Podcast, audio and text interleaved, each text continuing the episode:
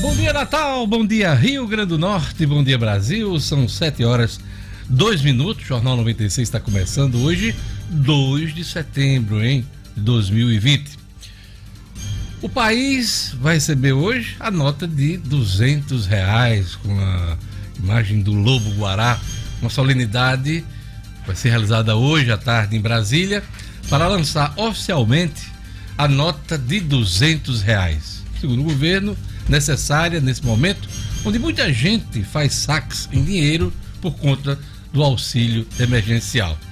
Essa é a sétima cédula lançada pelo Banco Central nesses tempos de cruzar, de, de real, né? Desde a criação do Plano Real. Então, hoje tem nota de 200 reais circulando, são mais de 400 milhões de cédulas que vão ser confeccionadas a um custo aí de mais de 60 milhões de reais. Daqui a pouquinho a gente traz mais detalhes no Jornal 96. O governo do Rio Grande do Norte deve definir hoje o retorno às aulas, hein? O Comitê Científico da Secretaria de Saúde recebeu as informações da Secretaria de Educação e hoje esse assunto deve ter uma definição aqui no Rio Grande do Norte. Alguns estados já se anteciparam e retomaram as aulas, claro, de forma gradativa. Esse é um ponto muito importante nessa retomada das atividades em todo o país. Então, hoje teremos uma definição da retomada das aulas aqui do Rio Grande do Norte, ok? É... A gente vai agora chamar Gerlane Lima, bom dia, Gerlane. Bom dia, bom dia, Diógenes, bom dia, ouvintes e a todos da bancada. Seu destaque hoje? É sobre o retorno das aulas, Diógenes. Isso você que eu estava falando. Isso, você Eu tô fala... com o script aqui de, de ontem, por isso você... que eu, eu, eu, vi que seu assunto era Detran aqui. Você falou... E perdi aqui o, o o fio da meada. Mas vamos lá. Você, você vai trazer mais detalhes pra gente. Né? Isso, né? você falou dessa discussão, Diógenes, em relação ao retorno das aulas. Hoje tem uma discussão do comitê. Tô com o escrito aqui do dia 1 de setembro, hein? No, no, no, nosso sistema aqui. Do comitê em relação a essa questão do retorno às aulas. E a gente fala também do município, porque a prefeitura prorrogou a suspensão das aulas na rede municipal. Este prazo pode ser revisto a qualquer tempo, pode ser antecipado ou prorrogado. E daqui a pouquinho eu trago mais detalhes. E tenta resolver o problema do script agora. aqui, porque senão eu fico perdido, como me perdi agora no início do programa. Uh, Cinedino, tô sem roteiro aqui. Vamos. Me diga o que é que você traz pra gente hoje. Pois é, Diógenes, bom dia, bom dia a você, bom dia aos nossos ouvintes especialistas. Hoje nós temos rodada do Campeonato Brasileiro e tem como destaque maior para o nosso ouvinte a entrevista ontem, a apresentação do novo técnico do América, o Paulinho Kobayashi que falou à imprensa dos seus planos, das suas ações, do que ele pretende para o América nos próximos compromissos. Kobayashi assumiu dizendo que time grande tem que jogar como time grande. Foi a primeira é. declaração é. dele, isso. a torcida alvirrubra, Sinedino. Eu, eu, eu achei isso, sabe, Leandro, como uma das coisas mais importantes, porque o que a gente vê muito hoje, né, é todo mundo jogando com a bunda na parede, como se diz, né? A Sol Me lembrou preocupando. daquela história do Pintinho, né? O galo correndo atrás do Pintinho, no galinheiro e tal. Papagaio é. observando e tal. Pintinho. Pintinho, deixa de ser burro, bota essa poupança na parede. Aí o Pintinho, ele quer sexo oral. pois é. Então, o, o, foi isso que o Paulinho Kobayashi disse. Exaltou muito a grandeza do América. Ele que foi ídolo do América, ele sabe da grandeza do América falou das da mudanças que o América sofreu nesses anos, mudanças boas, né? A estruturação do América, estruturalmente, o América melhorou muito. E daqui a pouco eu trago mais detalhes sobre a entrevista do Paulinho Kobayashi. Leonel Messi, Lionel Messi, é, comunicou o Barcelona o, o, fim do ciclo dele, né? Fim do ciclo, exatamente. Deixou claro isso aí. Ah, Agora a confusão continua, né, Com certeza. E vai, Pela grana, né? E vai render por conta da grana, né? o, o Barcelona não abre mão dos seus 700 milhões de euros de multa rescisória. Já pensou? Queria uma salva de palma. Salva de palma. O script chegou aqui do dia 2 de setembro. Agora sim, Gerlane Lima.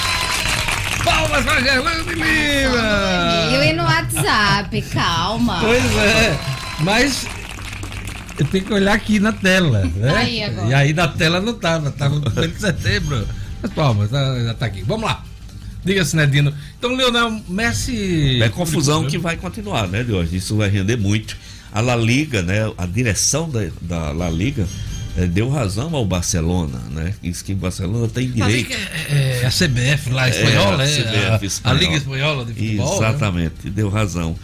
Deu, deu razão ao, a- ao Barcelona, mas o staff de Messi não abre mão também dele sair liso, dele sair sem pagar nada. É? Vamos ver.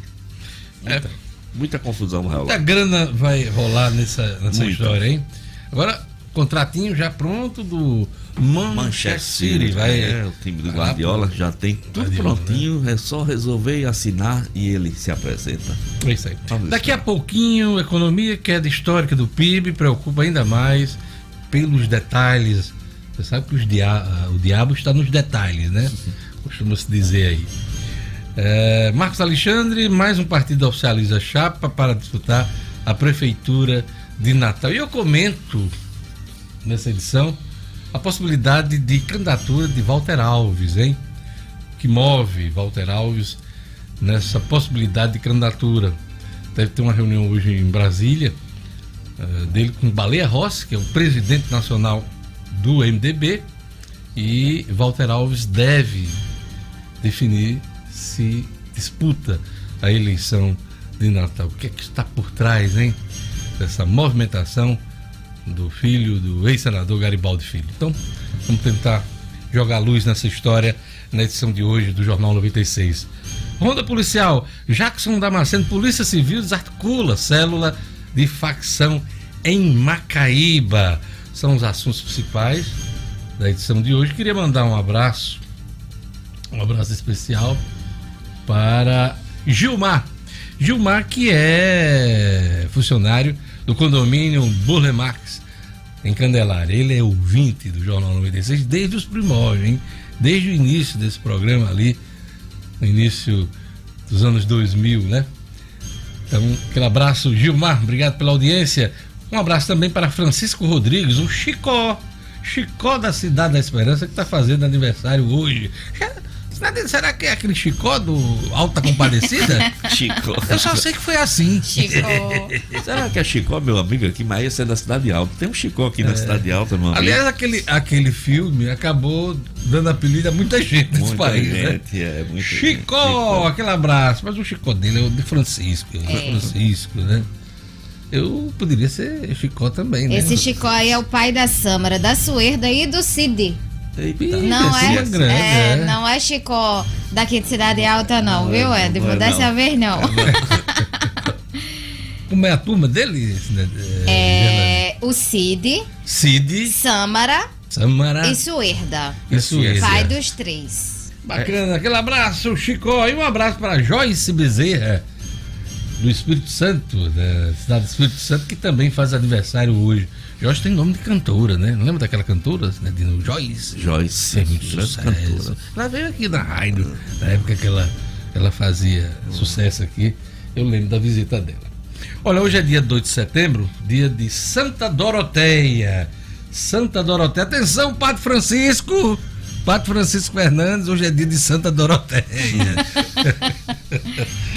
dia do florista. Você gosta de receber flores, Gela? É bom demais. É bom Adoro demais. flores, é muito Qual bom. é a, a sua preferida? Rosas vermelhas? Não, eu gosto de rosas amarelas, inclusive, viu? Hum, É. Isso representa o quê? Não, não No tem. mundo da floricultura. Pra não mim, significa pra nada. mim, é, Diógenes, eu gosto da cor, na verdade. Eu gosto da Hum. cor, gosto de amarelo.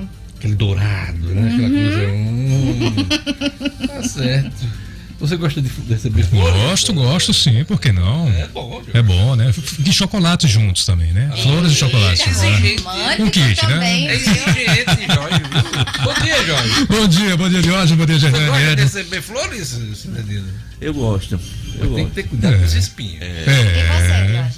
Gosto também, É. né? Todo mundo. É sempre bom receber alguma coisa. Ah, é né? claro. E quando vem com carinho, É, independente. Claro, tem, Muito tem um significado importante, né? Até um desenho de uma flor é legal. Certeza. É bonito receber, né? É isso aí. Olha, e hoje é dia do repórter fotográfico. Aquele abraço para os profissionais, Profissionais. nossos colegas de profissão, Queridos de jornalismo, né? Isso. Tem muita gente boa aí. É. O Duda Eduardo Maia, Duda né? Maia, José Carlos Silva, Frank Carlos Marconi, Frank, Fábio- João. Gilberto. Fábio Cortez. Muita gente boa. E a gente é, é, acaba esquecendo os grandes, grandes nomes. Então, um abraço legal aí pra turma que é repórter fotográfico aí, viu? Exatamente. Muito bacana. São os nossos Diógenes, colegas. hoje tem Diga um lá. abraço especial aqui também pra Matheus, o filho do Júnior, viu? Que tá fazendo Eita, 17 anos Mateus, hoje. o- Mateus, primeiros teus, né? Eita, Mateuzinho. Que não é mais Mateuzinho, É agora não, é Mateuzão. viu? É enorme, meu amigo. O cara tá Enorme. com- vai ter 17, anos. 17 17 anos. anos, Diga rapaz. aí, Angelina tá lembrando aqui, viu. Diógenes? É. Grande abraço pra Mateus. Como passa rápido, meu O, Deus. o Júnior tava me falando disso ontem, nosso que querido. Júnior, Ricardo Júnior, tava lembrando isso ontem. Então aquele abraço especial para Matheus, neto da dona Neide, é, a mãe de Júnior. Mãe de Júnior. Aquele abraço, Júnior. Pai de Júnior também, Matheus, também hein? conheci o pai de Júnior, trabalhava na COSET na época que eu jogava no Força e Luz. Eu, eu Ele tenho uma dúvida. ano, né? Foi. Eu tenho uma dúvida que eu depois vou perguntar a Júnior, não era nem bom falar isso, mas eu vou falar que eu- é, o apelido do pai de Júnior era cachorro mago, se eu não me engano. Depois eu vou perguntar. Cada cara tem um apelido lá na COSET. Era mão de onça, barroada. Não, seus amigos, Era, é. lá na COSET, cada pessoa tinha um apelido. Eu acho que o pai de Júnior era cachorro mago. Depois eu vou tirar Júnior. Júnior, Depois você, me por espera favor, me manda uma fora. resposta aqui no zap para saber se seu pai chamava Cachorro Cachorro Mago. mago. Segundo Edson. né? Era, rapaz. Vamos deixar de conversa fiada. o WhatsApp e o telefone da rádio, Jorge. Vamos lá, 99210 9696 é o WhatsApp. E se você preferir, pode também ligar aqui no 4005 9696. Já tem uma turma aqui participando com a gente, né? Mandar um abraço aqui para o tio Branco. Grande tio Branco, tá lá na academia agora, né? A Valdenora e também hoje os parabéns aqui para o meu querido Wellington. Feliz aniversário, garoto. Alquinho, Gerlane, por favor, vamos lá, todo mundo lá, na, no Alquinho. Alquinho nesse início de É, programa. o Júnior já confirmou que era cachorro mago. É cachorro mesmo. mago, É, né? Não diz Não, por que cachorro magro não. Cachorro mago. Mago. Mago. Mago. Tá vendo? Aqui no Nordeste é cachorro Tá mago. confirmando. Minha lembrança é boa. Alquinho, Alquinho, cadê Jorge Alquinho? Tempo do Força e Passa o Luz. Alquinho. Vamos lá. E vamos a mais destaques na edição de hoje.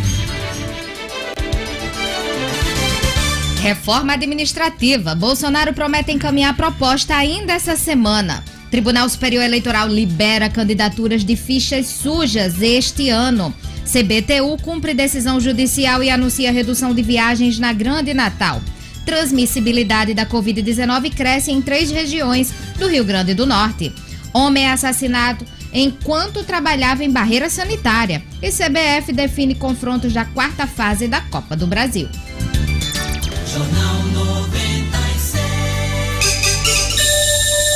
7 horas e 15 minutos. Hoje meu convidado aqui no Jornal 96 é o secretário estadual de Planejamento e Finanças, Aldemir Freire. A gente vai conversar sobre retomada da economia aqui do Rio Grande do Norte. Vamos falar sobre a saída da Petrobras aqui do estado, a venda dos ativos da Petrobras, né? Vamos ver a visão do governo nessa questão, questão polêmica que tem um impacto muito forte na nossa economia. Então, Aldemir Freire, daqui a pouquinho no Jornal 96.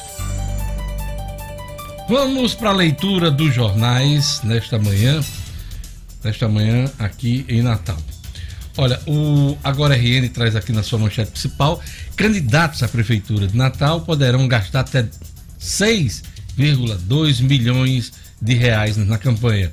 Os candidatos que vão disputar a prefeitura de Natal poderão gastar esse valor, né, 6,2 milhões de reais, no primeiro turno das eleições deste ano.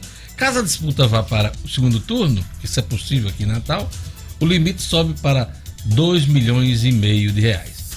No caso dos vereadores, o gasto máximo permitido será de 386 mil reais. Os valores do teto de gastos foram divulgados pelo Tribunal Superior Eleitoral, a quem cabe, por lei, definir os limites, tendo por base as eleições de 2016. É o relato do Agora RN, agora de manhã. A Tribuna do Norte diz aqui, na sua manchete principal, plano propõe retorno às aulas no Rio Grande do Norte com 30% dos alunos. A tribuna teve acesso ao protocolo, com exclusividade, e traz aqui as informações sobre o que pode ser anunciado hoje pelo governo. É bom conferir na Tribuna do Norte. A tribuna informa: TRE pede tropas federais na eleição para 113 cidades potiguares. Kobayashi, técnico Paulinho Kobayashi, assumiu a América algumas horas após a demissão de Roberto Fernandes. A direção disse que ele não fez exigências por contratações, mas disse que vai mexer no time. Tem que mexer, né? Tem que deixar o time de acordo com o que ele pensa, né?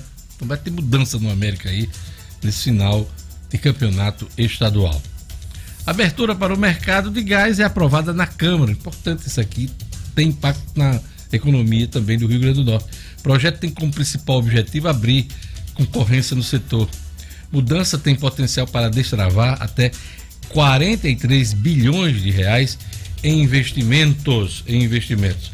São os destaques da Tribuna do Norte nesta manhã. E vamos agora para a leitura dos principais jornais do país. A Folha de São Paulo traz aqui na sua manchete principal informações sobre o PIB brasileiro, Produto Interno Bruto, que teve uma queda uh, marcante por conta da pandemia.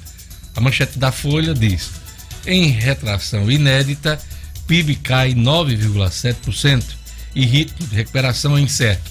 No período mais intenso dos efeitos da pandemia, serviços recuam 9,7%, indústria 12,3% e o consumo das famílias, que é um dos motores né, uh, de qualquer situação econômica, momento econômico, caiu 12,5%. Muita gente em casa, né? Olha, informação também importante de ontem e destaque hoje nos jornais: Deltan sai e Aras articula Lava Jato esvaziada. Sob pressão e alvo de ações internas no Ministério Público Federal, Deltan Dallagnol disse ontem que deixará a coordenação da Lava Jato em Curitiba, segundo ele, devido a problemas de saúde na família. Na família dele, a filha. Crítico da atuação da Força Tarefa, o Procurador-Geral da República, Augusto Aras, avalia prorrogar a operação por um prazo mais curto e com menos integrantes. É o que informa aqui a Folha de São Paulo nesta manhã. O Estado de São Paulo traz aqui na sua manchete principal privilégio de servidor atual, né? o privilégio do servidor atual será poupado em reforma administrativa. Ontem, o presidente da República reuniu líderes no café da manhã do Alvorada. Na saída, informou duas coisas. Primeiro, a prorrogação do auxílio emergencial até dezembro, no valor de 300 reais, e o envio da reforma administrativa ao Congresso Nacional amanhã, na quinta-feira. Foram as duas, foram as duas, os dois anúncios do presidente em ontem e a destaque aqui na manchete do Estado de São Paulo. Ele disse que as regras que vão ser encaminhadas ao Congresso Nacional não mexem com os direitos dos atuais servidores. Tudo que for aprovado, ser para frente. Aceito para quem fizer concurso e entrar na carreira pública no futuro. Vamos acompanhar esse assunto que com certeza é, vai gerar muita polêmica no Congresso Nacional. O Estado de São Paulo também destaca: PIB tem queda histórica de 9,7% no segundo é, trimestre. O Globo traz aqui na manchete principal: PIB tem tombo recorde e recuperação deve ser gradual. Para Guedes, queda de 9,7% é som distante e retomada será em V. Estava lá em cima, caiu e agora vai subir. É isso que espera o ministro da Economia.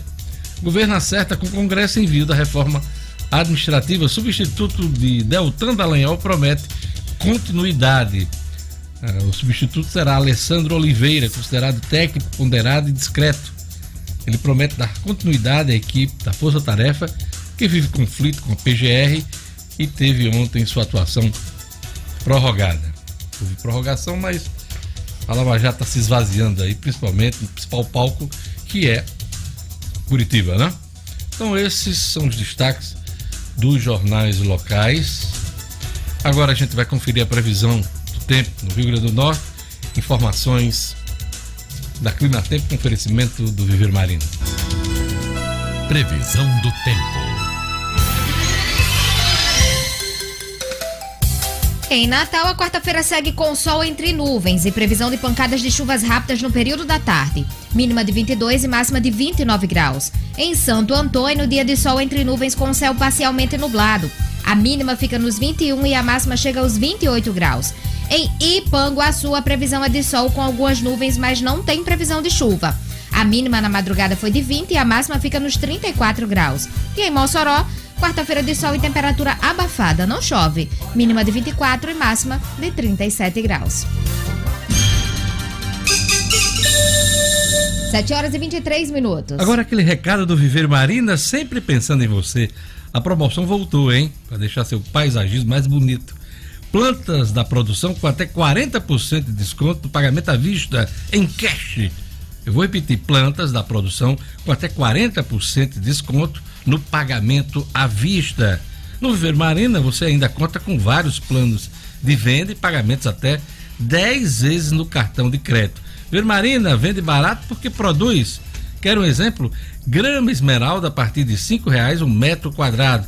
Só no Viveiro Marina, hein? Pois é, Viveiro Marina, a grife do paisagismo. A loja do Viveiro fica ali na esquina da rua São José com a Miguel Castro, no bairro de Lagoa Nova, na capital.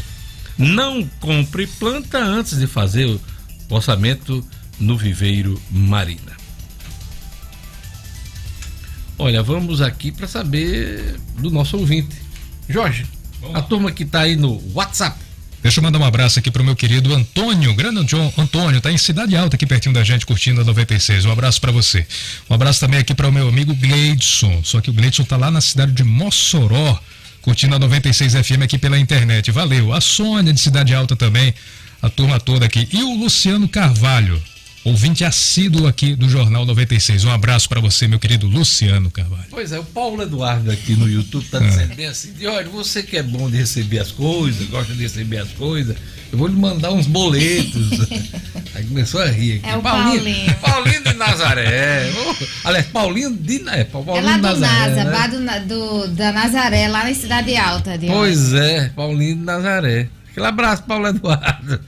Mas não manda os boletos pra mim, não. Manda pra Gerlane. Não, Jorge. Jorge gosta também de Pra receber mim as coisas. Manda a carninha de sol com macaxeira, ó. É Ah, fui lá melhor. no Nazaré, bom É. demais. Um abraço pro Eduardo Vela. Um abraço também aqui pra turma que tá acompanhando o Jornal 96. Quem mais, Gelane? A Josefa Ferreira também conectada. O José Braz, lá em Campo Redondo, aqui no Rio Grande do Norte, na escuta, pedindo um alô para todos aí de Campo Redondo. Um abraço aí, José Braz e toda a equipe de Campo Redondo. O Eduardo Melo também tomando café e assistindo esse jornal top. TV, que virou, TV, pois é, né? José Tomé também, o Joel Nascimento de Souza, o Edilson Pinheiro em, em Vera Cruz acompanhando, Franci Diniz, Arinaldo Ferreira, George Godeiro também, tá dizendo, ó, tá chovendo em Patu desde as 5 da manhã. É, Patu, palmas pra Patu. Vamos aproveitar a chuva, hein? Tomar banho de bica. É bom demais. Tem cidade no interior que demora a chover. A primeira coisa que o pessoal faz é tomar banho na calçada. É um evento. A bica, né? É Evento? muito bom, é, bom gostoso.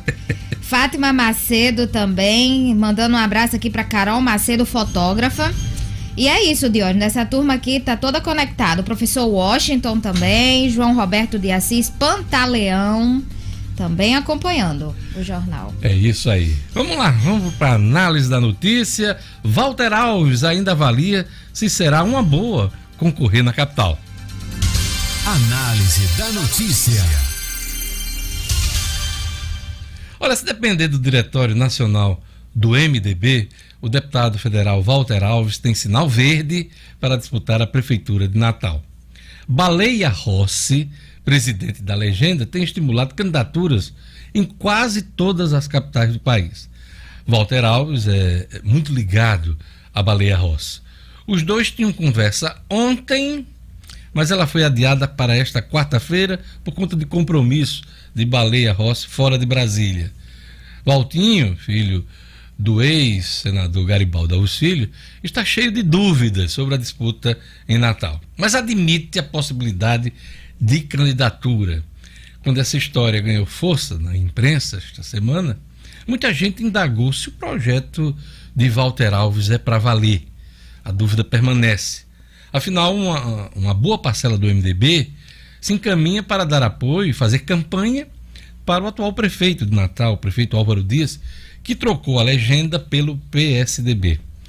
O principal aliado de Álvaro Dias no MDB é o ex-deputado Henrique Eduardo Alves, desafeto político de Walter Alves. Talvez resida aí a maior motivação de Valtinho, a insatisfação na relação política de Álvaro com Henrique. O eventual sucesso eleitoral de Álvaro Dias pode fortalecer o grupo de Henrique no MDB e nas eleições de 2022. Isso pode atrapalhar os planos de reeleição do próprio Walter Alves. Pode não ser bom para o filho de Garibaldi. Também tem aí ah, o desejo de ele se firmar como liderança política no estado do Rio Grande do Norte, em especial na capital, me dizia um político que já fez parte do MDB e conhece as engrenagens é, do partido. A disputa majoritária na capital pode fortalecer o parlamentar ou não. Walter Alves está avaliando as chances é, de disputa. Gente da família, muito próxima a ele, é, comentava comigo e considerava a ideia prematura. Será? Né?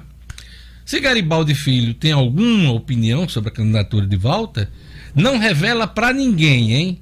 Não revela para ninguém até que o filho decida. Uma coisa é certa: se tiver de escolher entre a longa trajetória com o primo, Henrique Eduardo Alves, e os projetos de Walter, Garibaldi nem pestaneja. Ele está fechado com o filho e não tem para ninguém. Aliás, há quem diga que Garibaldi hoje é um liderado de Walter Alves. Coração de pai, né, nessas horas, fala mais alto. É bom não esquecer a partilha do fundo partidário, hein, do MDB. Um adierama de 148 milhões de reais nas eleições deste ano. Então, é, uma candidatura na capital pode facilitar a liberação de mais recursos para o diretório local do MDB. Então, são coisas que a gente vai conferir nos próximos dias. Lembrando que hoje, possivelmente, Valder Alves e Baleia Rossi deverão discutir e definir de vez se haverá candidatura do MDB na eleição de Natal. Jornal 7 horas e 30 minutos. O mundo mudou, mude você também. Inscreva-se hoje mesmo num curso de idiomas Senac. Só o Senac prepara você para este ano, aliás, para este novo mundo, com aulas online, ao vivo, que ficam gravadas para acessar quando e onde você quiser. Olha, instrutores, instrutores certificados internacionalmente, número reduzido de alunos por turma, interações presenciais sem custo e um super desconto de 15%. Há 20 anos, os cursos de idioma Senac preparam você para o futuro. Inglês, espanhol, francês, italiano e alemão. Chegou a hora de você também se conectar e entender o novo. Idiomas Senac. Matrículas abertas. Teste de nivelamento já disponível para agendamento em, anota aí o site, rn.senac.br rn.senac.br.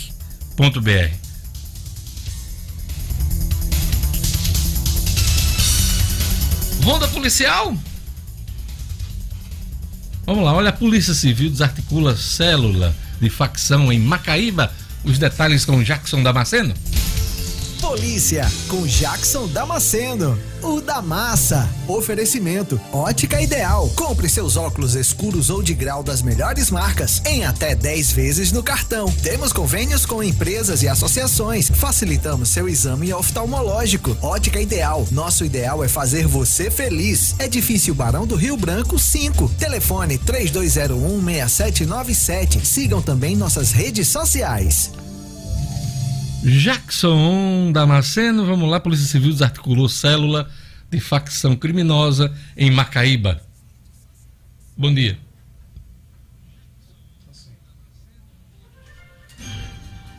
Foi que houve? Falhou? Vamos lá. Jackson.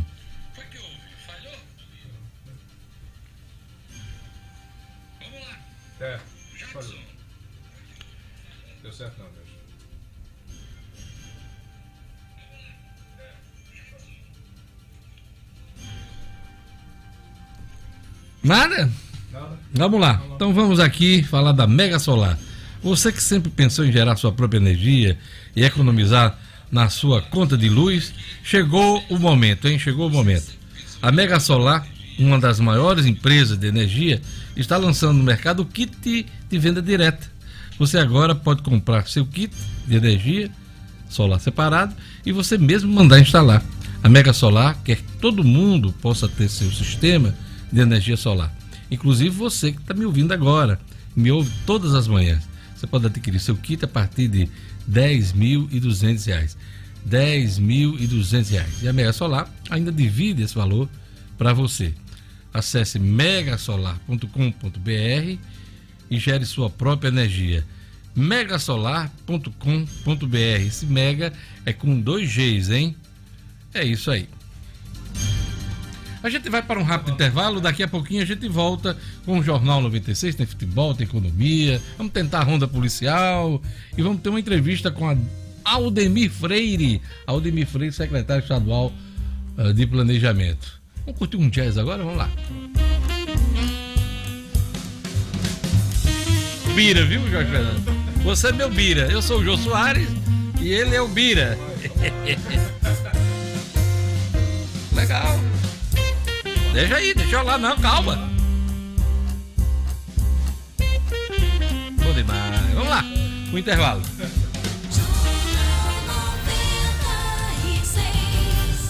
Estamos de volta com o Jornal 96, 7 horas e 36 minutos. Paulinho Kobayashi.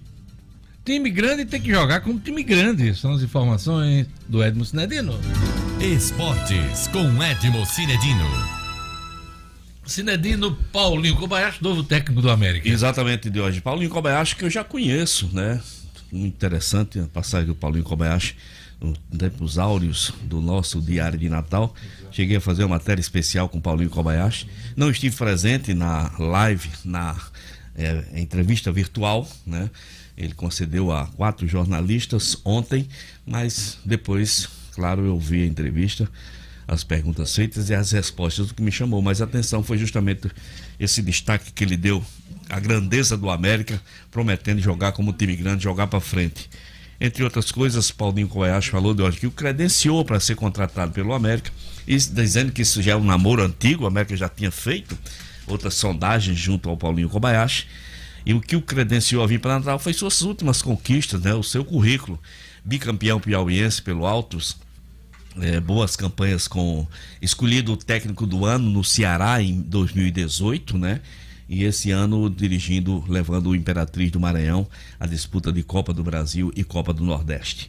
Paulinho Kobayashi falou da importância e disse que o fato de ter sido o ídolo do América não, não teme as cobranças, porque ele vem para trabalhar, para ser ídolo também como técnico, que ele conseguiu no Ceará, segundo ele, e no Piauí. Então, é uma grande oportunidade para ele. Uma grande né, oportunidade. Né? O América embaixo, no uhum. momento, momento difícil. Isso. É, se ele conseguir erguer reerguer o América, vai ser. Vai, ficar, vai virar ídolo. Vai né? virar ídolo, sem mais dúvida. Uma vez, né? Mais uma vez. E de uma, uma coisa... Rosenberg Barbosa está perguntando assim: é hum. provocação, né, é. torcedor. Hum.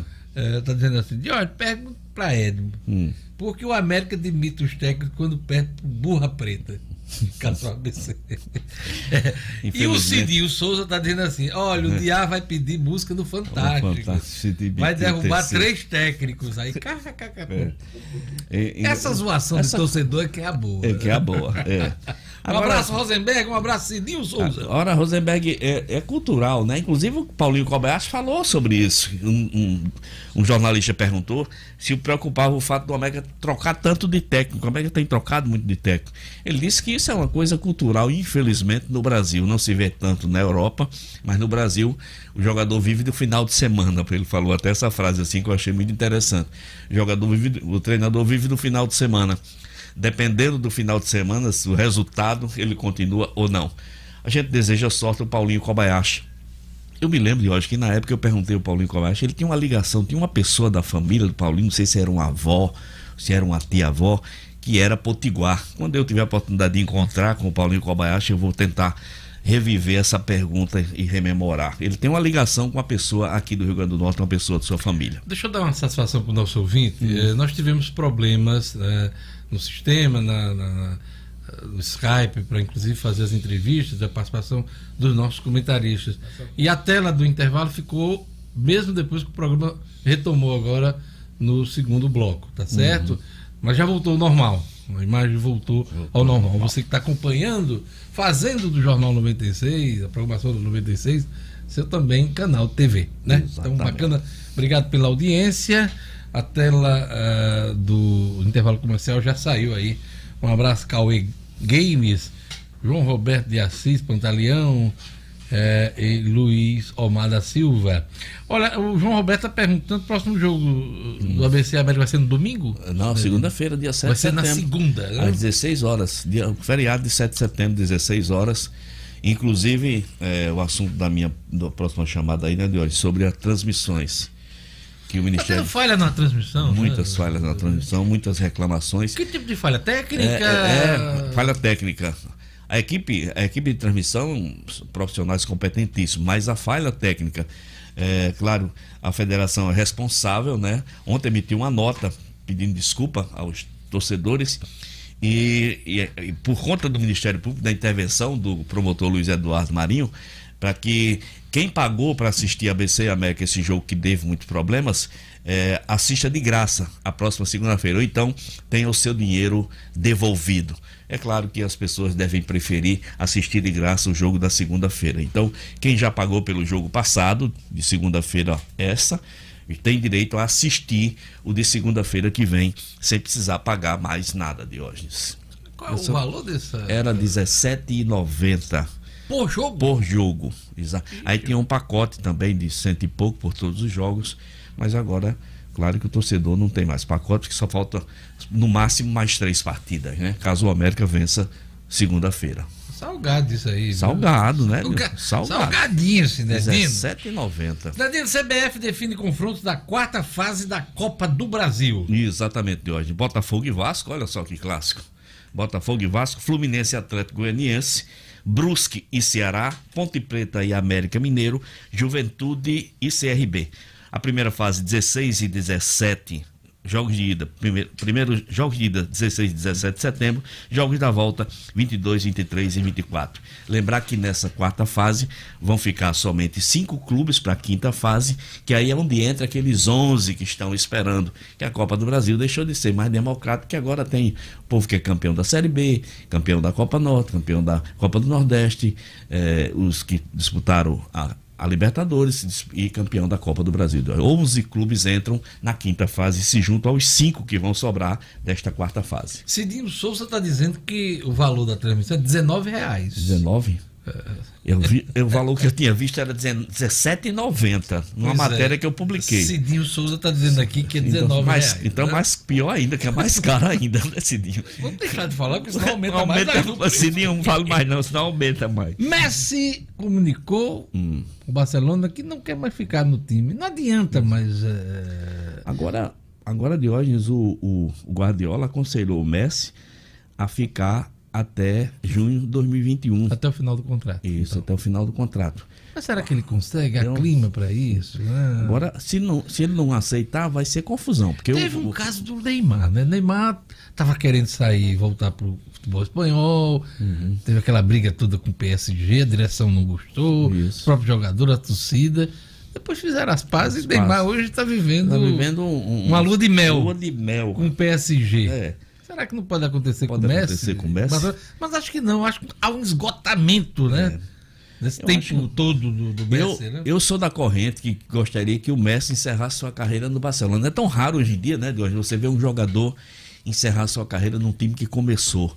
Mas deve ter sido muitos acontecimentos desagradáveis para fazer ele foi tomar. tão brilhante nessa trajetória do Muito Messi no brilhante. Barcelona. Ninguém fez Isso Não pode tanto. ser esquecido, não, por Nunca. conta do momento ruim do Barcelona, É, não. Mas os times, da, os times da Europa não são igual ao do Brasil, né? eles têm memória.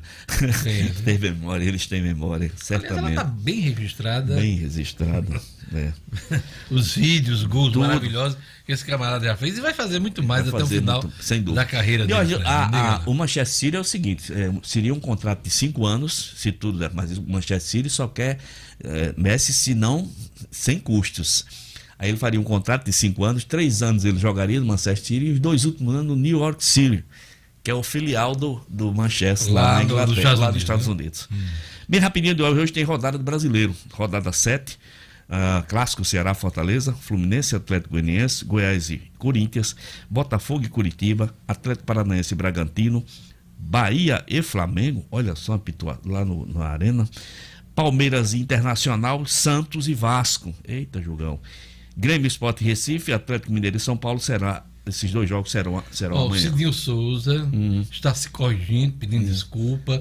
É R$ 17,90 Isso. mesmo. Beleza, Então, o Cidinho. Cidinho ele deu informação 19 É. e já corrigiu aqui, tá certo? Obrigado, Cidinho. O Davidson Antônio também está dizendo que 17,9 eram os outros jogos. Clássico 20, enfim. Tá É. tendo preço para tudo aqui. De- então, vamos dizer assim, de 17,90 a 20 A reais. 20 reais. É. É, vai, ver, vai, ver que o, vai ver que poderia ter mesmo essa diferença dos jogos normais para um jogo pro clássico. Pode ser que. Sinedino, É até isso, amanhã com as notícias do esporte, Até ok? amanhã. Jorge. Um grande abraço a todos. Jornal 96. 7 horas e 46 minutos. A pergunta que não quer calar. Posso chamar a ronda policial pelo Skype? Então vamos lá. Eu vou chamar agora o Jackson Damasceno. Polícia Civil desarticula célula de facção em Macaíba. Bom dia, Jackson. Bom dia, Diantes. Tá me ouvindo bem? Tô ouvindo, pode ir lá, siga em frente. Vamos lá, vamos lá. Essa foi a quinta fase da Operação Parabellum. Desarticulou uma célula de uma facção, aquela facção formada a partir dos com, com presidiários lá do Centro-Sul. Ah, bom, é, a Polícia Civil ficou sabendo que haveria a comemoração do aniversário de um dos procurados. Homem procurado, inclusive, por uma tentativa de latrocínio na cidade. Armou a operação e conseguiu prender quatro figurinhas, quatro mercadorias sem nota.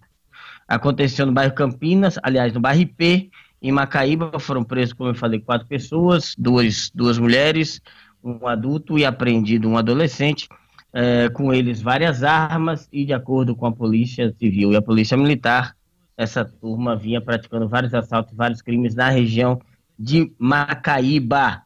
É a quinta fase da Operação Parabelo, que é um trecho daquele provérbio do latim, servis pacem parabellum, ou seja, se você quer paz, prepare-se para a guerra, e de acordo com o delegado Sidógito Pinheiro, em Macaíba, a guerra está aberta contra as facções criminosas na cidade de. Homem é assassinado enquanto trabalhava numa barreira sanitária, Jackson.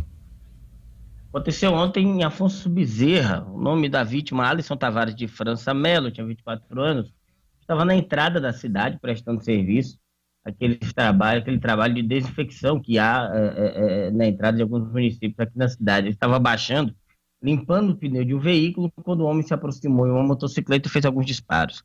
De acordo com a polícia, é, Alisson Tavares já era figurinha carimbada também, respondia vários processos, inclusive por tentativa de assalto.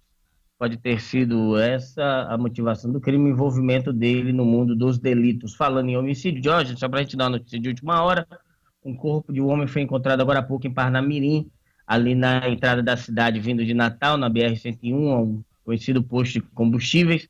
Populares ouviram vários disparos. Esse homem, o corpo apareceu morto ali na região. Segundo a polícia, um ex-presidiário. Nós temos a identificação aqui, mas como ainda tudo aconteceu agora, a gente não teve tempo de checar, a gente não vai dar o nome agora, mas fica aí registrado mais um homicídio aqui na Grande Natal, acontecido agora há pouco, agora pela manhã, Diógenes. Obrigado, Jackson Damasceno. Até amanhã com a Ronda Policial. Um grande abraço, até amanhã.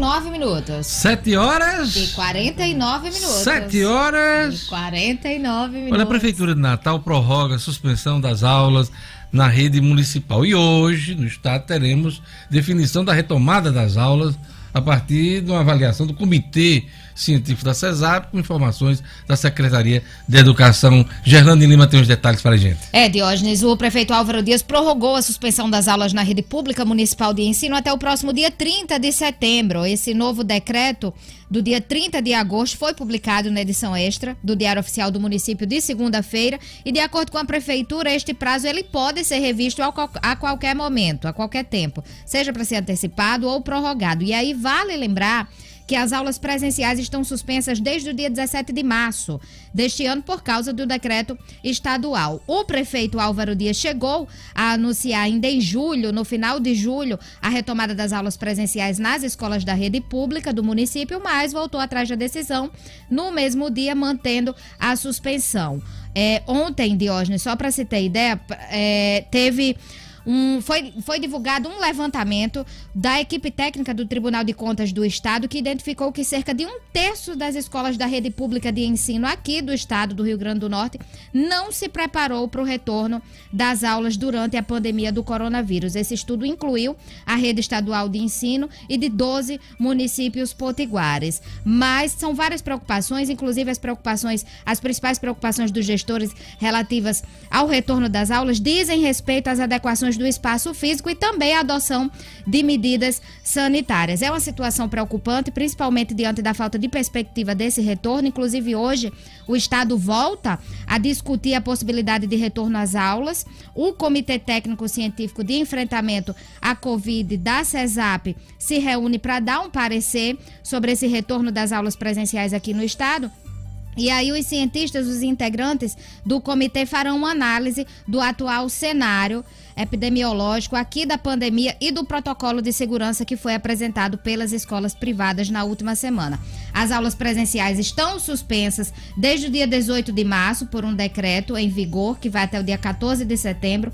Um elemento novo nessa discussão é a liberação para retorno das escolas particulares no Ceará, viu, Diógenes, que é o estado vizinho, e o quadro da, da Covid foi muito grave foi muito grave, mais grave que aqui no Rio Grande do Norte. E lá o governador, que é o Camilo Santana, foi autorizado, autorizou o retorno das aulas presenciais na rede particular desde ontem. Camilo desde... Santana, que é do mesmo partido do da governadora Fátima Bezerra, o Partido dos Trabalhadores. Isso, né? exatamente. Lá as aulas retornaram desde ontem, 1 de setembro. Apenas creches e aulas da pré-escola voltariam na data em Fortaleza e outros municípios da região metropolitana.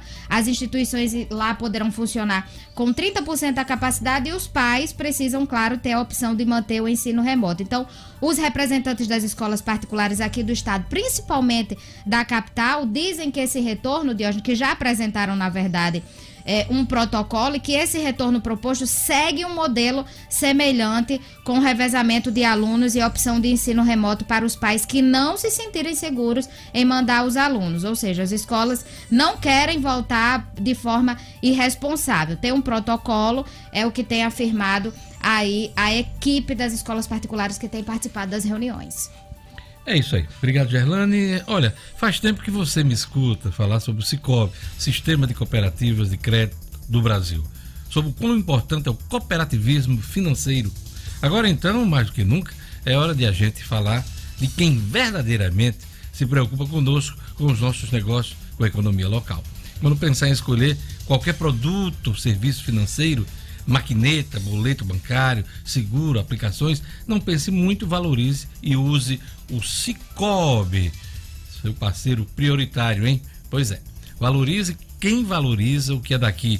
Na agência do Cicobi, no Partage Norte Shopping, a gerente é Celiane, no Portugal Center, Denivaldo, no Centro de Convivência da UFRN, é a DEIA, e na agência da Bel Cabral, o Galiza, turma bacana, bons gerentes, bons funcionários Cicobi, recebendo sempre bem você. Cicobi, não podemos dar as mãos, mas podemos fazer juntos a diferença, hein? Queda histórica do PIB preocupa ainda mais pelos detalhes. O diabo está nos detalhes. Bom dia, Luciano Kleiber. Bom dia, Diógenes. Bom dia aos ouvintes do Jornal 96. Pois é, Diógenes, o diabo está nos detalhes. O ministro Paulo Guedes, ontem, após a divulgação do PIB, apressou-se em dizer duas frases que ele repetiu para praticamente toda a imprensa. É, primeiro, que este era um barulho atrasado, um barulho de, de abril, dos números de abril. Não é bem assim, porque maio também não foi lá muito bom e junho começou a dar uma melhorada na metade do mês. Então, essa é a primeira é, é, constatação que a gente faz dentro das duas frases emblemáticas do, do, ministro ontem. A outra frase, que ele também tem gostado muito de repetir, é que a recuperação da economia se dará em V. E aí, os nossos ouvintes que estão nos acompanhando pelo YouTube agora vão entender um pouco melhor essa história do V.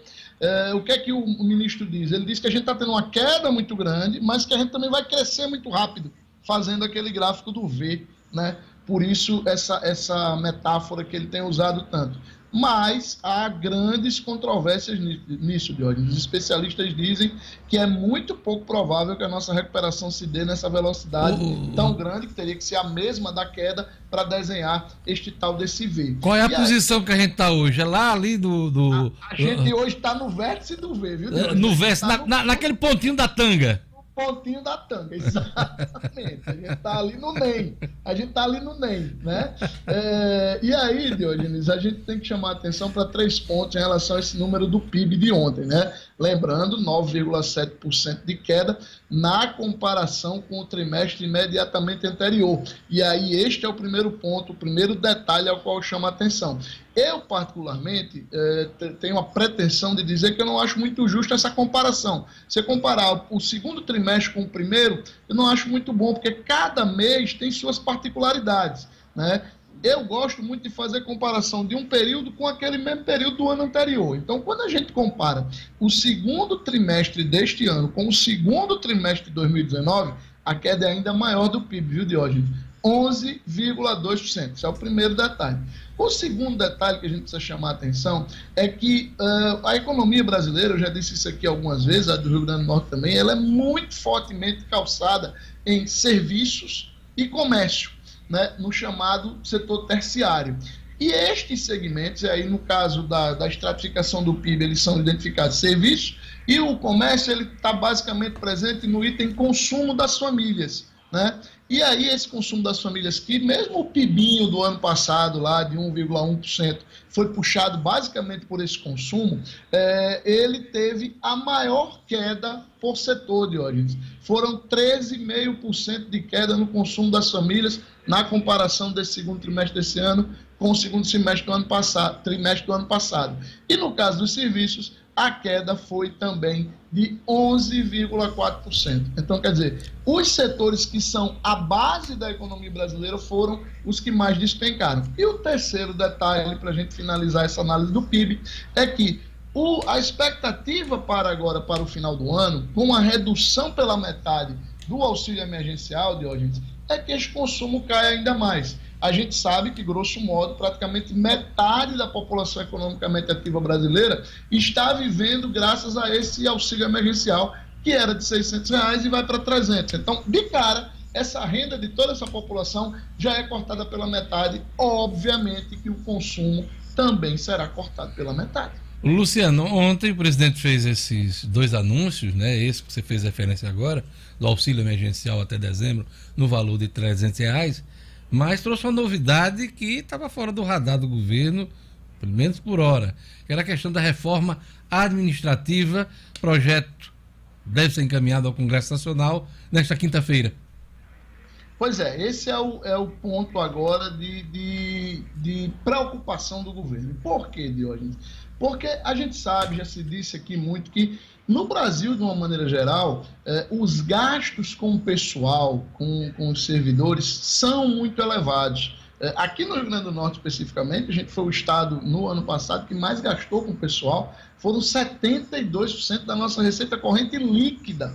Né? Então, quer dizer, é, é, muito, é muito comprometimento de receita. Se está trabalhando, o país inteiro está produzindo, basicamente para pagar servidores. Então, é mais do que necessária essa reforma administrativa. Claro, que, como existe um exército de servidores públicos, né? Aqui no Rio Grande do Norte, a gente tem somente no executivo mais de 110 mil pessoas na ativa, né? Então, quer dizer, é, é, é um número que, que preocupa qualquer político mexer com essa, essa, essa classe aí. Porque se você considerar que cada servidor tem, em média, cinco pessoas que estão ligadas a ele, somente aqui no Rio Grande do Norte você está falando de mais de 550 mil pessoas no executivo. Então, trabalhar esse, essa questão do servidor, do serviço público, uma reforma administrativa que consiga fazer essa máquina ser enxugada, é um enorme desafio. E o mercado começa a cobrar isso do presidente Jair Bolsonaro. Paulo Guedes tem o desafio de montar o projeto Renda Brasil, agora para 2021, já que houve o, o, a, a, complementação aí até dezembro do auxílio emergencial, mas ele não tem de onde tirar dinheiro. E como a maior despesa do governo é com o pessoal, isso terá que passar necessariamente, arranjar esse dinheiro terá que passar necessariamente pela reforma administrativa. Luciano, nosso tempo está estourado aqui, mas o Temístocles Gomes, nosso ouvinte pelo YouTube, está fazendo a seguinte pergunta. Luciano, teremos o Museu Câmara Cascuda em vosso fundo? Em vosso fundo? é, teremos o nosso maravilhoso Câmara Cascudo no meu cenário, sim. Nem se preocupe, eu estou deixando os dois melhores museus para amanhã e para sexta-feira. O vosso fundo, hein? Não, Olha, vamos lá. Aquele recado rapidinho da farmácia para o nosso ouvinte. Falar de uma rede potiguar que está se espalhando pelo Nordeste, presente na Paraíba, Pernambuco e Rio Grande do Norte. A Unifarma já conta com mais de 650 lojas. São farmácias nos grandes centros, nas pequenas cidades, nos bairros mais centrais e nos mais afetados ou seja, sempre onde a gente mais precisa. Então faça como eu e valorize as empresas da nossa terra. São elas que dão emprego ao nosso povo e ajudam a nossa economia. Precisou de uma farmácia? Procure as lojas da Unifarma. Lá você encontra conforto, atendimento personalizado e o melhor, preço baixo de verdade. Eu garanto. Unifarma, uma farmácia amiga, sempre perto de você. Temístocles Gomes, que está de olho no vosso fundo, está agradecendo aí o retorno que você deu. Até amanhã sempre. com as notícias da economia, Luciano Até amanhã com o novo cenário, viu, Diogo? Um abraço. Jornal 96. 8 horas e 1 minuto. Falar de assunto seríssimo, falar dos números da Covid no Rio Grande do Norte, no Brasil e no mundo. Vamos atualizar os dados, caindo aí a média né, de casos, mortes. Que bom. Vamos lá. Gerlane Lima. Vamos lá, Diógenes. Aqui no Rio Grande do Norte são 61.991 casos confirmados e 2.265 mortes por Covid-19, segundo o boletim da CESAP divulgado ontem. São nove óbitos a mais que o registro da segunda-feira. E nas 24 horas, nas últimas 24 horas, são três mortes registradas. Outros 217 óbitos estão sob investigação, Diógenes. E aí o governo do estado, por meio da CESAP, destacou ontem na coletiva para divulgar os números que três regiões apresentam crescimento aí na questão da taxa de transmissibilidade e estão acima de 1, o que requer atenção. No Mato Grande, a taxa é de 1,04, no Alto Oeste 1,13 e no Oeste 1,29. Esses dados são do mapa do Laboratório de Inovação Tecnológica em Saúde com a plataforma Coronavírus. E aí a CESAP também divulgou ontem que está iniciando a ampliação da testagem sorológica, que é feita com base na coleta de sangue. É um teste mais específico em todas as regiões do estado. No Brasil, Diógenes, são 1.166 mortes confirmadas nas últimas 24 horas, chegando ao total de 122.681 óbitos. Em casos confirmados, já são 3 milhões 952 mil 790 brasileiros com o novo coronavírus desde o início da pandemia. E no mundo, são 25 milhões 925 mil 495 casos confirmados, com 861.667 mortes de hoje. Obrigado, Gerlane Lima. Queria mandar um abraço para o Paulo Saldanha, do Virmarina, que está acompanhando aqui Tá fazendo menção aqui ao boleto, boleto que sempre vende. É isso aí, Paulo, aquele abraço. Um abraço também pro Manuel Tomé de Souza Neto, que está acompanhando pelo WhatsApp aí. Olha, Sueli Melo, que participando sempre, né, do Jornal 96 Ela está dizendo aqui que você, Diógenes, compra as camisas lá na Rio Center, né?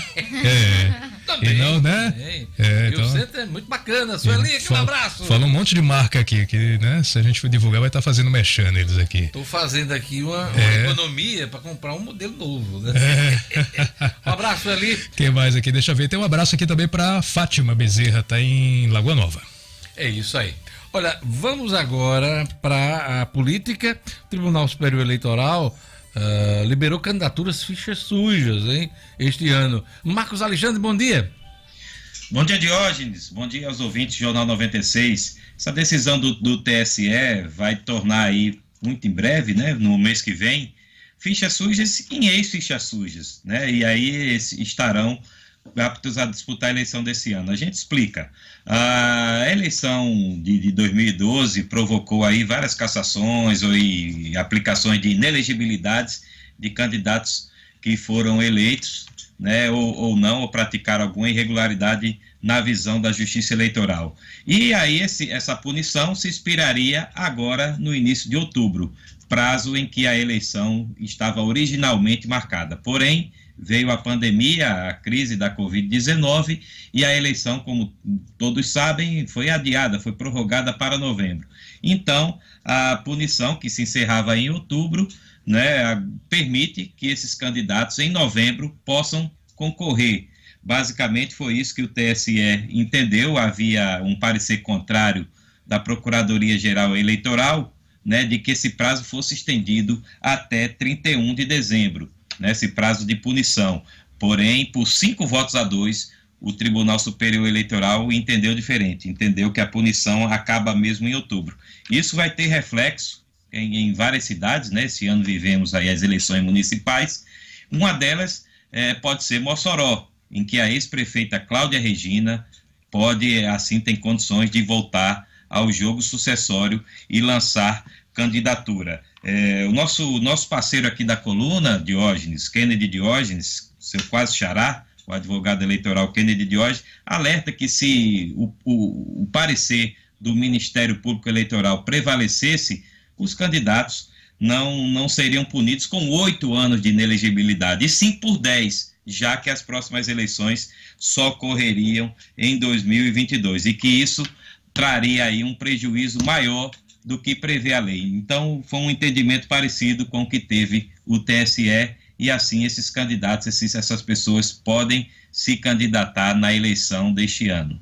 Marcos, nosso tempo está apertado aqui, mas eh, você traz mais uma informação aqui sobre o lançamento de candidaturas aqui em Natal, né? Mais um partido oficializou chapa em Natal.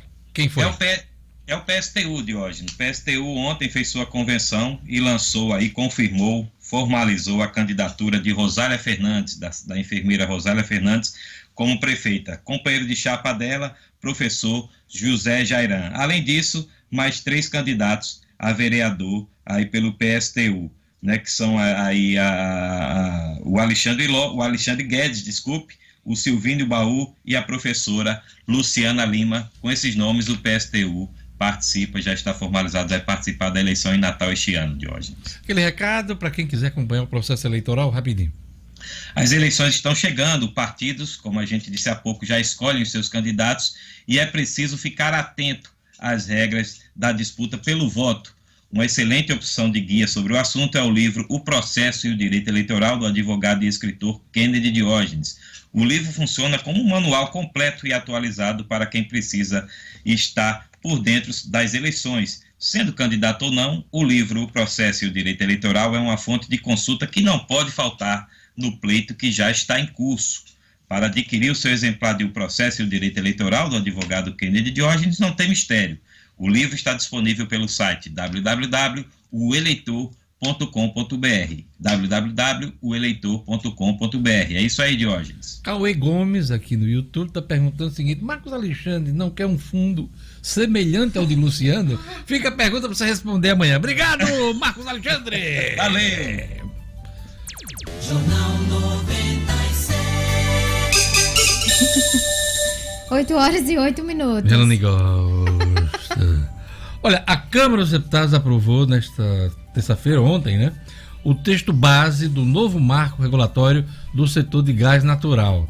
A votação foi ontem. Projeto de lei muda, muda o regime de exploração de gasodutos no Brasil, que passará de concessão para autorização. A proposta também quebra o monopólio dos estados na distribuição do gás natural. Neste momento, parlamentares analisam propostas que ainda podem modificar trechos da matéria. A expectativa é que essa mudança uh, na lei do gás, né, ela possa destravar investimentos da ordem de 43 bilhões de reais. 43 bilhões de reais. Né?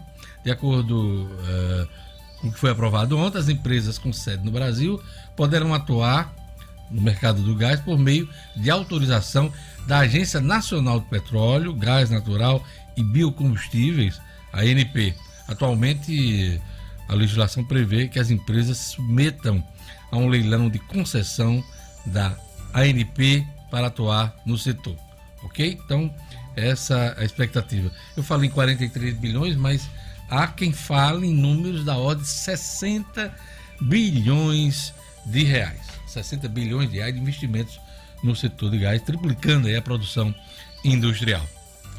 O, o secretário está na ponta da linha?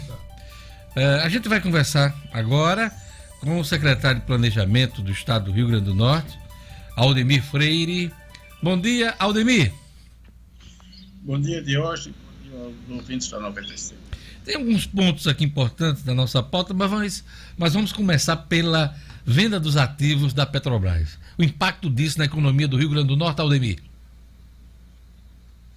Olha, Diógenes, em primeiro lugar, a gente precisa deixar claro que o governo do Estado não é contra a participação é, de empresas privadas no setor de petróleo e gás no Estado. Aliás, o Estado do Rio Grande do Norte percebeu muito bem as empresas privadas que aqui chegaram, inclusive as empresas recentes que adquiriram alguns campos marginais e alguns campos da própria Petrobras, uh, inclusive reconhecido por essas próprias empresas, por exemplo, na agilidade que a gente teve quando o IDEMA emitiu licenças ambientais em tempo recorde aí de mais de 500 campos aí para Petro aqui chegar no Rio Grande do Norte. Então, nós não somos contra isso. Todavia, é importante que a gente considere que o Rio Grande do Norte tem o que eu chamo de um casamento com, é, com, com a Petrobras que já estava chegando há 50 anos. Né? Nós estávamos fazendo boda de ouro. É boda de ouro que se faz quando faz 50 Bodas anos, de ouro, bodas de ouro. 47 anos, quase 50.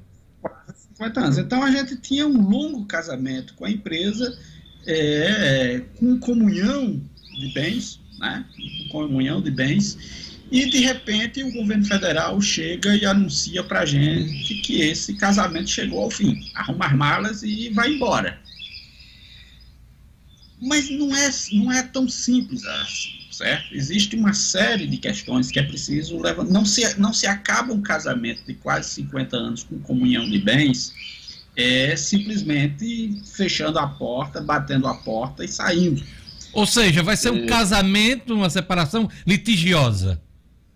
Não diríamos que é uma, uma, separação litigiosa. O que nós queremos é, de fato, resolver todas as pendências que nós temos com a empresa, porque nós construímos esse casamento, nós construímos, nós organizamos o setor de petróleo e gás no Estado para uma estrutura, para um modelo. E esse modelo agora ruiu. E é preciso construir um novo modelo que não traga prejuízos para o Rio Grande do Norte. Secretário, e quais são as pendências? É, deixa claro para a gente. A governadora fez referência nisso na reunião com a bancada federal e eu lhe pergunto: quais são as pendências? Em primeiro lugar, é importante que toda vida que a Petrobras anuncia a saída de algum local, é, a produção desse local despenca, certo? A produção desse local cai aceleradamente. Primeiro porque a empresa, por exemplo, parou, deu algum problema num, num poço lá, ela simplesmente não conserta o poço e fecha a produção diminui a quantidade de, de, trabalhadores que estão ativos na empresa aqui. Todo mundo conhece, a Petrobras está transferindo inúmeros servidores dela aqui para outros locais. Então, isso aconteceu desde 2017, a queda da produção de petróleo desde 2017 acelerou muito, e, e a tendência é, sempre acontece entre o anúncio da venda a efetividade da venda e mesmo depois da venda, há uma queda da produção. Essa queda da produção pode trazer, por exemplo, prejuízo para Estado, municípios, na medida que vai cair o volume de royalties. Então, nós queremos, um, essa é uma discussão, discutir o compromisso, não basta discutir. A Petrobras vai continuar até vender aqui, porque é obrigação dela, tá? é contratual, mas não basta continuar. É preciso manter um certo nível de produção. E tem outros pontos importantes também. É, uma, uma das questões, é, além da gente ter centenas de milhões de litígio contencioso, ambiental e administrativo com a Petrobras. A Petrobras, tem, a gente tem uma questão delicada no mercado de gás. Por exemplo, a Petrobras tem um caso contra a Potgás de algumas dezenas de, de muitas dezenas de milhões de reais, que se a gente botar levar para dentro do balanço da Potigás, a Potigás fica com patrimônio líquido negativo, ou seja, ela vende tudo e ainda fica devendo. E é uma empresa que a gente é controlador, que a gente tem interesse em manutenção da, da que é aquela questão do, do Progás. Aliás, a saída, a saída da Petrobras também pode inviabilizar o RN mais gás. O que, que é o RN mais gás? Para o ouvinte saber, algumas empresas industriais do estado do Rio Grande do Norte parte do, do, gás que elas consomem na sua produção industrial, e são grandes empresas aqui do Estado, é pago pelo Estado. O incentivo fiscal, que se eu não estou enganado, deve valer aí em torno de 14 milhões de reais por ano que a gente paga. Ora, a gente construiu isso na medida em que a gente tinha a, taxas ambientais cobradas da, da, das atividades de petróleo, essas taxas ambientais vão para o IDEMA e o IDEMA usa parte desses recursos para pagar é, o, o RN mais gás. A Petrobras tem um caso contra tem um caso judicial contra o DEMA com depósitos judiciais hoje da ordem de 40 milhões dessas taxas ambientais. Uma das primeiras demandas que essas empresas novas que estão entrando fazem ao governo e estão pressionando é para a redução das taxas ambientais. Ora, a redução das taxas ambientais inviabiliza o IDEMA, que 83% da receita do IDEMA vem do setor do petróleo e gás, Portanto, se, se o IDEMA perde essa, essa fonte de receita, por quê? Porque é, é, é, a história do casamento de longo prazo.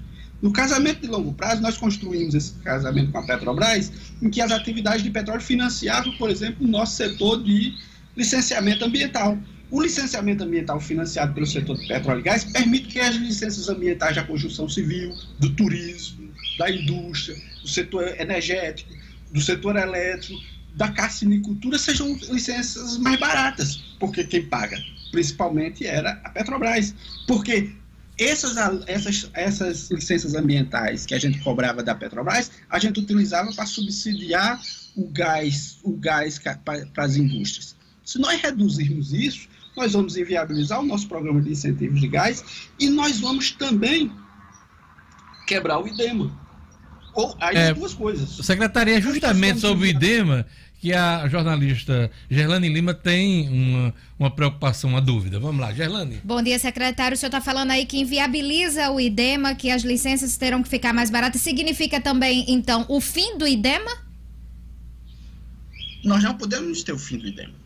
Nós não podemos perder o nosso órgão ambiental. Se a gente perde o órgão ambiental, quem vai conceder as licenças para o próprio setor é, de petróleo e gás? Quem vai conceder as licenças para os investimentos da indústria de, de eólica, que é, o, que é o principal setor de investimento? Quem vai conceder licenças para, para atividades turísticas, para construção civil, para N atividades? Então, das duas, uma. Ou a gente vai incapacitar o IDEMA de prestar um bom serviço a tempo e que o próprio setor de petróleo e gás precisa e os outros setores precisam, ou nós vamos onerar as licenças ambientais dos outros setores, para que os outros setores paguem, então, licenças mais caras para que cobram isso. Essa é uma outra questão. Então, nós, não, nós precisamos discutir isso. Secretário, é... sec, sec, diga, secretário, pode concluir. Eu só queria fazer uma pergunta sobre... outra, outra questão importante nesse casamento. A, a, a, termo, a termoelétrica lá do Vale do Açúcar. Nesse casamento, que a gente, que, que a gente beneficiava com algumas coisas e era beneficiado, a gente beneficiava a Petrobras com umas coisas e era beneficiado por outras. Hoje, por exemplo, a, a, a Potigás é a a detentora do monopólio da distribuição de gás é, no Rio Grande do Norte, gás canalizado. Nem, ninguém pode é, ter acesso a gás canalizado se não for via a Ponte Gás. Mas a termoelétrica tem. Termoelétrica que pertence a, a, a, a Petrobras. E ela produz, produz, ela utiliza o gás para produzir energia, ganhar dinheiro e não paga nada a Ponte Gás. Essa é uma discussão que não pode mais continuar. Secretário, é... vamos falar agora de receita. Sai a Petrobras, quem for operar, quem for produzir no Rio Grande do Norte, vai, claro, sim, gerar receita, impostos para o estado do Rio Grande do Norte. Como é que ficam os royalties? Explica para a gente essa expectativa diante da mudança. Aí os royalties. Bom, primeiro que a gente acha que se não tomarmos cuidado, poderá haver perdas de royalties na transição por queda de produção, quer enquanto estiver com a Petrobras, quer na mudança, porque leva um tempo as novas empresas entre assumir o ativo e ele o ativo ficar plenamente eficiente e aumentar os investimentos. Então tem há o risco de perda nesse período de transição. Outra, Quanto maior a participação de pequenas e médias empresas de petróleo e gás no setor, menor são os royalties que, iremos receber. Porque hoje os royalties no Estado, pela Petrobras, que é uma grande empresa, é, os royalties vão até 10%. O que está em movimento na, na Agência Nacional do Petróleo, no Ministério das Minas e Energias, é a redução para pequenas e médias empresas do volume de royalties para 5%. Vocês estimam limite, o tamanho da perda, secretário? No limite, se, se, se, todo o setor do Rio Grande do Norte fosse transferido para médias e pequenas empresas, a gente perdia mais de 200 milhões anos, ou seja, em 10 anos seria 2 bilhões. A, se adicionarmos aí as perdas, uma redução das, das taxas do IDEMA, a gente poderia ter perdas para Estado, municípios e produtores da ordem de 2 bilhões e meio. Isso num cenário que eu não acredito que o cenário seja um cenário em que todas as, o setor seja dominado por pequenas e médias empresas, mas no limite você chegaria a isso. Na verdade, quanto maior a participação de pequenas e médias empresas que nós teremos no, no, no, no segmento aqui, maior serão as perdas de royalties para estados, municípios e, e, e proprietários de terra.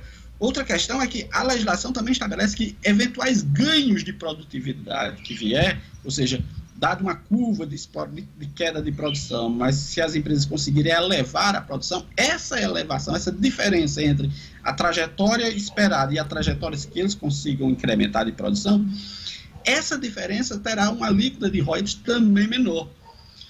Então, nós, nós, queremos, o que nós queremos é que nós precisamos estar, nós precisamos nos preparar para esse novo cenário. O governo federal decidiu. Essa decisão de sair do Rio Grande do Norte ela não é uma decisão única, que não é específica para o Rio Grande do Norte. A Petrobras, por decisão do governo federal, está deixando de ser uma empresa de energia, está deixando de ser uma Petrobras, uma empresa de energia com, com atuação no Brasil inteiro, com atuação na produção, no refino de petróleo, em energias renováveis, em distribuição de combustível, em distribuição de gás natural, para se transformar exclusivamente numa empresa de petróleo do pré-sal. Secretário, é...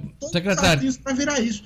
Secretário. Então, isso tem um impacto não é só no Rio Grande do Norte, tem um impacto geral na economia que nós precisamos estar preparados para isso. Secretário, o... a governadora expressou surpresa. Uh nessa questão do anúncio da Petrobras, mas eu tenho informações que desde o início do governo dela, no governo da governadora Fátima, ela trata desse assunto. Alguns cenários foram levados a ela sobre a mudança da Petrobras, a venda dos ativos aqui no Rio Grande do Norte. E é, até que ponto realmente vai ser ruim para o Estado essa mudança, essa transferência eh, dos ativos para o setor privado. E há quem pergunte e questione o governo nessa questão eh, da mudança em si, de ser contra a mudança. O senhor já no início dessa entrevista chegou a falar que o governo é contra a Petrobras, mas por que esse estranhamento? Olha, nós somos pegos disso. Eu, eu pessoalmente participei com a governadora no ano passado, a, gente teve duas reuniões presenciais com o presidente da Petrobras. Eu participei da primeira e, textualmente, nós ouvimos da direção da Petrobras que não ia sair do Rio Grande do Norte, que ia ficar com algo como 50% a 60% da produção de petróleo no estado. Eu ouvi isso. Volto a dizer, para nós, o melhor sistema, o melhor sistema, mas não somos nós que dissemos isso, o governo federal já decidiu, o melhor sistema não é essa, é a Petrobras como empresa âncora, cercada de empresas satélites.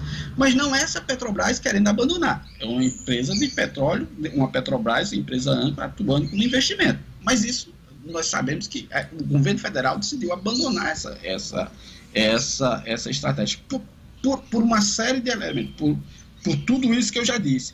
Não é simplesmente, a, não é simplesmente trocar a Petrobras por empresas privadas, você troca, gira a chave tudo volta ao normal. Não. Tem implicações, eu, eu volto a reforçar isso, tem implicações, tem, tem questões ambientais pendentes que precisam ser resolvidas. A questão do gás, por exemplo, essas empresas que já estão aqui no Rio Grande do Norte estão com dificuldade de vender gás a pote de gás, porque ela não pode. O gás para chegar na Pote Gás precisa passar, por exemplo, pela unidade de processamento de gás natural da Petrobras lá em Guamaré, que a Petrobras não abriu ainda e está pedindo 18 meses.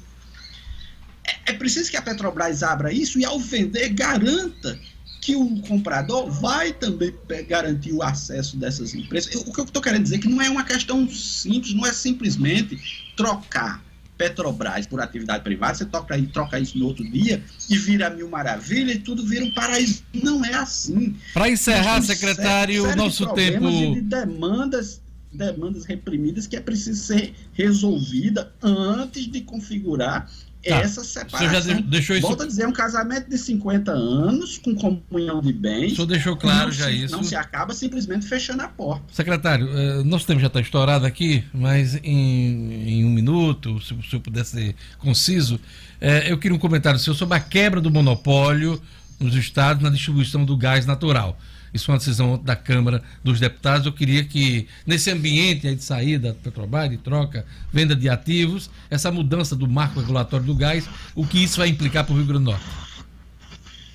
Nós vamos ajustar, o, governo do estado já está junto, a Petrobras, a Potigás já está elaborando o nosso próprio marco de abertura. Nós também vamos abrir, o, vamos adequar a legislação local é, é, do nosso mercado de gás a esse, a esse novo cenário. A gente está tá esperando, estava esperando essa definição final, mas a gente deve mandar também projeto de lei à Assembleia Legislativa, adequando a, o, o mercado de gás do Rio Grande do Norte a esse novo cenário. Nós também vamos participar disso. Então, nós também faremos a abertura do nosso mercado de gás aqui no Rio Grande do Norte. Isso afinal, aí a gente já dizia. Afinal, foi bom, foi bom também para o Rio Grande do Norte isso. Na verdade, isso. A gente acha que pode ser que você tenha uma oferta maior de gás é, nos próximos anos. Também tem umas questões ainda pendentes para ser resolvidas, mas é possível que a gente possa ter uma oferta maior de gás é, e a um preço menor eh, nos próximos anos, resolvendo algumas pequenas pendências eh, que ainda Muitas pendências, hein? O senhor falou da questão da Petrobras, agora também da questão do gás natural. Vamos acompanhar. Obrigado, Aldemir Freire, secretário estadual do Planejamento, pelas informações, principalmente essa questão da, dos ativos da Petrobras no Rio Grande do Norte. Obrigado. Eu que agradeço e um bom dia a todos. É isso aí. Jornal 96 vai ficando por aqui. Tenhamos todos um bom dia. Obrigado, Gerlane. Obrigado, Jorge Fernandes, Clebinho, toda a turma do Jornal 96. Olha o jazz, olha o jazz. É bacana demais. Vem aí, Padre Francisco Fernandes, com fé na vida. Hoje é dia de que santo? Gerlane Lima. Doroteia? Santa Doroteia! É. é isso aí. A gente volta amanhã com o Jornal 96. Até amanhã. Tchau, tchau.